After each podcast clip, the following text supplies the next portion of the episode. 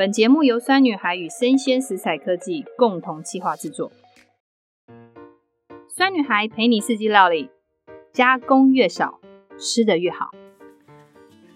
欢迎收听酸女孩专题报道，从少女到妈妈都爱吃的肉桂卷知多少？我是节目主持人洋葱妈妈 June。前几次的专题，我们陆续分享了跟无添加、跟咸食相关的主题。到了二月底呢，我们来分享一个比较甜的主题，就是肉桂卷。这也是我们第一次尝试以一道点心作为主轴制作的专题。三月第一周，我们也准备了一个苹果肉桂酱的声音食谱提供给大家，希望大家会喜欢哦。各位听众，不知道你们听到肉桂卷会联想到什么呢？你们知道吗？肉桂卷发源于瑞典，它在北欧、北美跟台湾都受到大众的喜爱。那么，除了肉桂卷本身独特的香气之外，还有什么特殊的特质、历史或者是功效，让大家觉得啊，肉桂卷是如此有魅力呢？好，接下来呢，我们将带大家听一段故事，然后我们去了解肉桂卷的起源跟文化。关于肉桂卷的起源，普遍有两种说法。第一种，它在公元前两千年从埃及流入中国，之后再传入欧洲。在当时呢，肉桂被视为是一种高级香料，直至今日，它还是蛮高级的一种香气。另外一种说法，相传肉桂是在一千五百年左右由葡萄牙的探险家在斯里兰卡发现的。我们要使用肉桂这样香料的时候，首先要刨树皮，所以呢，肉桂其实是从树上刨下来的树皮，之后要晒干，卷成棒状，然后再做储存。那在一九二零年左右，在瑞典的面包店开始出现肉桂卷的踪迹，这种特殊的面包逐渐收服人心。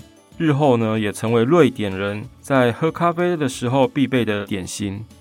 到了一九五零年左右，因为经济起飞，那时候二战已经结束了，在原料价格比较低，然后瑞典人也可以开始在自己家里做肉桂卷，所以呢，肉桂卷又有瑞典国民面包的称号。那瑞典人非常喜欢肉桂卷，喜欢到把每年的十月四号定为肉桂卷日。那也有来自瑞典的人说，肉桂卷对于他们不是只是面包而已，而是象征爱与关心。好，我们听完了肉桂卷的一个起源跟文化呢，接下来我们要跟大家分享一下。几岁的小朋友可以吃肉桂呢？好，那其实从数据显示呢，肉桂呢不会影响小朋友的发展跟健康，也不会有负面的影响。一般来讲，我们建议小朋友大概在宝宝出生六个月之后，少量食用肉桂都是安全的。那要记得，任何的食物如果你摄取过量，都不是健康的。所以在医学上面，小朋友在食用肉桂卷部分是没有问题的哦。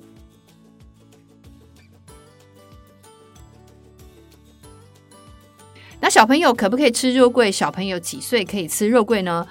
呃，目前所有的数据都显示，其实肉桂并对小朋友不会造成任何的影响，它也不会有负面的一个一个结果。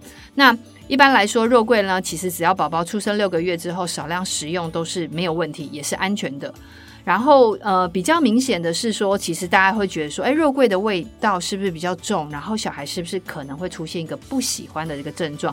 其实要跟大家分享，在很多的台湾的料理里面呢，特别是卤汁、酱汁的部分，甚至是所谓的内馅，除了会加呃八角、五香之外，其实还有一个秘密的食材就是肉桂。因为肉桂呢，添加少许，它可以增加食物的香气跟刺激食欲，所以这就是为什么很多的名店呢，你会发觉它的东西特别好吃，其实它在里面偷偷加了肉桂。好，这是分享给大家的地方。那接下来我们要跟大家分享一下，就是肉桂的好处。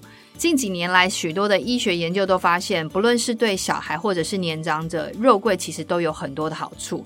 在医学上呢，肉桂因为它含有丰富的桂皮油，能够刺激你的肠胃黏膜，促进肠胃蠕动，帮助消化。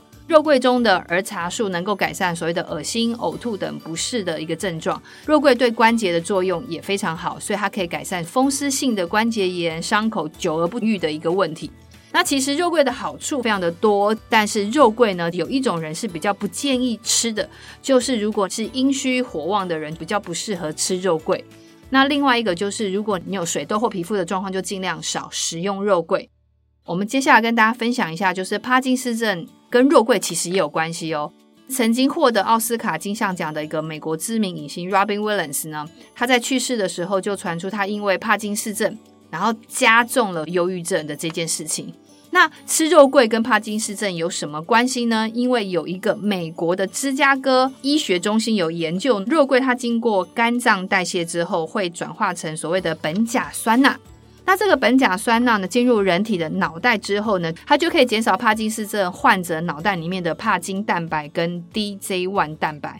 意思也就是说，这个成分呢，肉桂成分可以减缓传导神经时候它能够产生的一些问题，它也可以让它尽速恢复比较好的一个状态。所以其实肉桂在减缓帕金氏症上面也有一个数据的显示。吃肉桂其实对身体有很多的好处，但是我们要适量的饮用。那跟大家分享完肉桂卷食用的好处之后呢，其实建议大家如果早上起床可以冲好一杯咖啡，撒上一小撮的肉桂粉，可以降低血糖跟高血压的问题。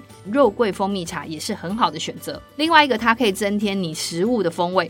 听到这边，其实大家是不是也想要自己动手做肉桂料理呢？三月份第一周，我们将会为大家推出苹果肉桂果酱，让洋葱妈妈陪你一起做肉桂酱吧。感谢收听酸女孩陪你四季料理二月专题报道，我是酸女孩创办人洋葱妈妈 June，我们下次见。